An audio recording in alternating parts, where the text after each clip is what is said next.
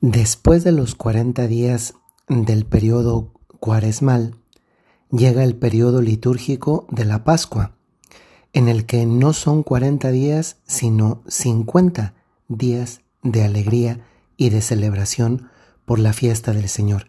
Es uno de los periodos litúrgicos más amplios.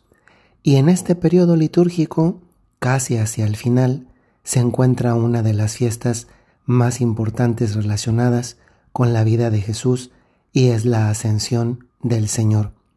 A diferencia de la asunción de María, porque a veces se confunden las dos fiestas, la ascensión del Señor significa que Dios por sus propias fuerzas sube al cielo, mientras que la asunción, dado que María no es Dios, aunque sea la criatura más amada por Dios, María es asunta por alguien más, en este caso por Dios, mientras que Jesús, que sí es Dios, él mismo asciende por su propia fuerza, cuenta y voluntad.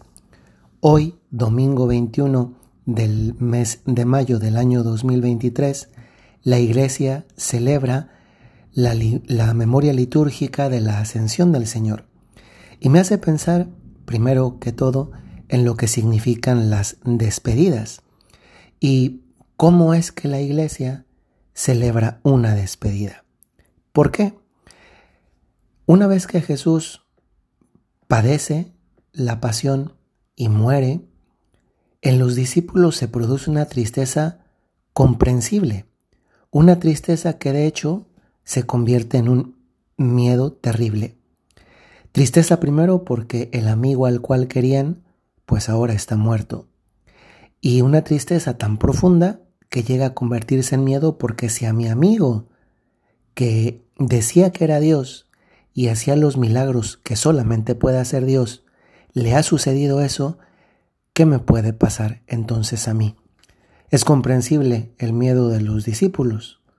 Si eso le pasó a Jesús, ¿qué no les podría pasar a ellos, simples mortales, incapaces de hacer cualquier milagro? Pero algo pasa en la vida de estos discípulos al grado que dejan de esconderse y pasan a anunciar a este Dios resucitado y es precisamente la resurrección de Jesús. Jesús se les aparece y durante la mayor parte del periodo pascual, en este periodo de festejo de 50 días antes de Pentecostés, el Señor los acompaña, se les aparece, convive con ellos, les permite tocarlo, escucharlo, come con ellos, ríe con ellos, les predica, les escucha, les acompaña. Y es así que estos apóstoles y también esas mujeres que acompañaban a Jesús son testigos inmediatos de un Dios que está vivo. Y porque está vivo y ha vencido a la muerte, entonces también yo puedo tener el valor de ir y anunciar. Pero ellos no sabían que Jesús no iba a estar siempre de esa forma con ellos. Y llega un momento en el que el Señor les dice, yo me voy, yo me voy. Y eso es lo que pasa en la ascensión. El Señor les da una cita en un lugar específico y estando allí, Él es elevado a los cielos, elevado por su Padre Dios.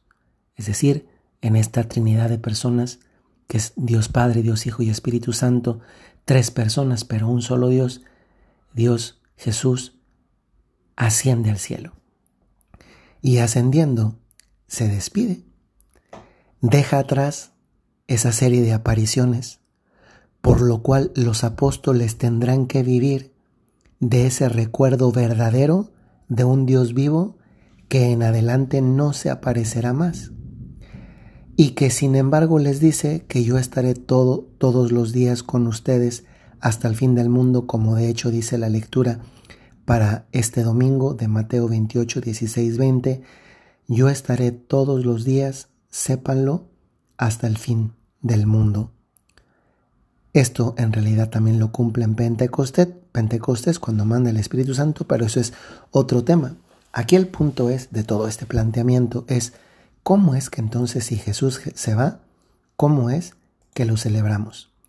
Hoy en la mañana tuve la bendición de estar, bueno, más bien al mediodía, de estar en la plaza de San Pedro para rezar el Regina Cheli, la oración mariana del Regina Cheli que se reza en tiempo pascual, el resto del año es el Ángelus, con el Papa. Y el Papa habló de, de este Evangelio y realmente me ha conmovido mucho eh, que el Papa no solamente responde a por qué celebramos, sino también dice qué hace Jesús en el cielo. El Papa dice que con la ascensión sucede algo nuevo y hermoso, y es que Jesús lleva nuestra humanidad, nuestra carne, al cielo. Es la primera vez, es decir, lleva la carne eh, humana a Dios. Y quiero explicar esto.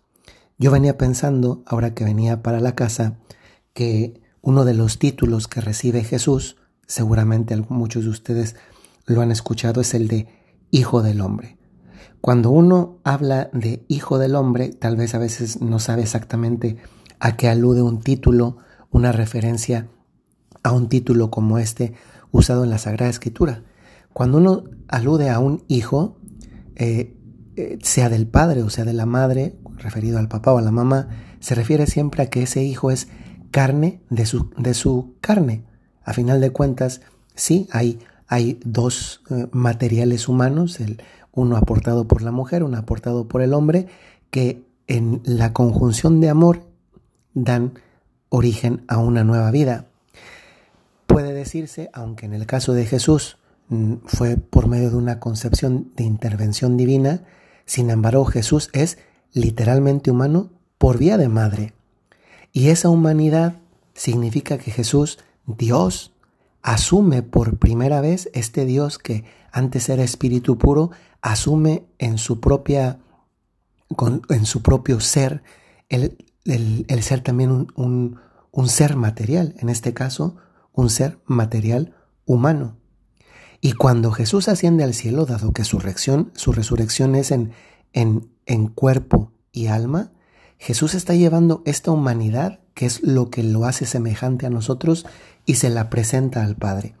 Y eso, eh, entonces decía el Papa, ¿qué celebramos hoy? Hoy celebramos la conquista del cielo por parte de este Jesús, que es Dios, sí, pero que también es humano. Eso a mí me hacía pensar, por ejemplo, en cuando el hombre llegó a la luna, ¿no? Cuando el hombre llegó a la luna, pues llegó uno pero pues en ese uno estábamos toda la humanidad y por eso se, se vio como un gran paso en la historia de toda la humanidad, no solamente de ese hombre particular individual. Salvando las distancias, con Jesús podemos decir que, que pasa algo igual. Jesús lleva al cielo esa humanidad que lo hace semejante a nosotros, que nos hermana con Él, y entonces, en este sentido, la palabra del Papa lo que celebramos en un día como este es la conquista del cielo.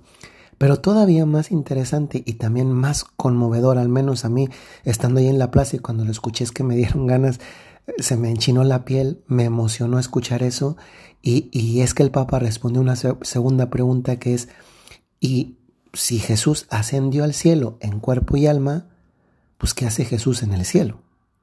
Y se los voy a leer porque es precioso esto que dice el Santo Padre. Dice, Él está por nosotros delante del Padre. Le muestra continuamente nuestra humanidad. Muestra las llagas. Y dice a continuación de una, de una forma más personalizada, dice el Papa, a mí me gusta pensar que Jesús, delante del Padre, reza así, enseñándole las llagas. Esto es lo que he sufrido por los hombres haz algo, y esto es lo que me conmueve mucho, esto que acabo de decir, y añade el Papa, le enseña el precio de la redención y el Padre se conmueve. Esto es precioso. Es decir, Jesús es capaz de obtener algo de su Padre Dios, de esta persona de la Trinidad, mostrándole lo que Él ha hecho por nosotros. Es una manera de entendernos porque es como como Dios mostrándose a sí mismo porque solamente hay un Dios, no son tres dioses. Entonces es como esta, esta persona de Dios que le muestra a la otra persona de Dios que, él es, que es Él mismo estas llagas por las cuales Él se conmueve y nos da gracias. gracias es decir bendiciones, favores, etc. Y es entonces que las despedidas, en este caso una despedida de Dios, nos hace pensar también en, en nuestra vida cotidiana. ¿Cuántas veces también nosotros hemos vivido momentos de bendición a lo largo de nuestra vida? Y cómo llegan momentos en los que quizá experimentamos que, que Dios nos ha abandonado, que Dios nos ha dejado, cuando en realidad lo que Dios está haciendo es diciéndole a su Padre esto, mostrándole sus llagas y diciéndole, esto es lo que he sufrido por tu nombre, haz algo por él, haz algo por ella. O en otras palabras, como decía el Papa, le enseña el precio de la redención y el Padre se conmueve. Yo he recibido el día de hoy un mensaje de una persona, una persona que yo conocí al inicio del periodo de la pandemia. Muchos saben que fui uno de los primeros sacerdotes en, en aprovechar los recursos de tecnología para el tiempo de pandemia, tratar de hacer más llevadera la vida de las personas en una circunstancia como esa que vivimos y afortunadamente de la cual ya hemos salido. Y esta persona me pidió, pues durante tres años, oración por una necesidad personal, que era concretamente un hijo en la cárcel. Hoy por la mañana me he despertado con la noticia y también al leerla me he conmovido mucho de saber que después de siete años y varios meses en prisión de forma injusta, este hijo está liberado.